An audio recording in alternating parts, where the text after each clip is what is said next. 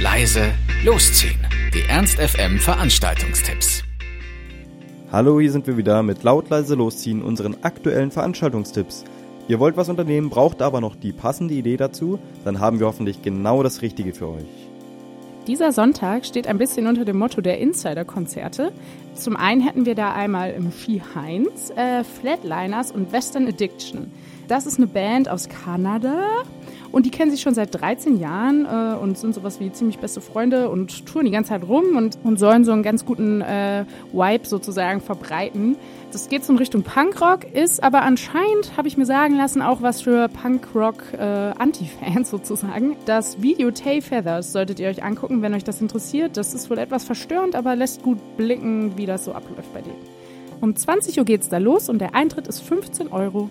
Oder ihr geht in den Kulturpalast Linden. Da haben wir Leo Will und Band. Ähm, das steht so unter dem Motto Soulful Music with a little bit of everything. Sie macht so Chanson, Pop mit so ein bisschen Jazz, also so ein bisschen smootheres Zeug als vielleicht äh, die Band gerade eben. Ähm, und da geht's um 20 Uhr los.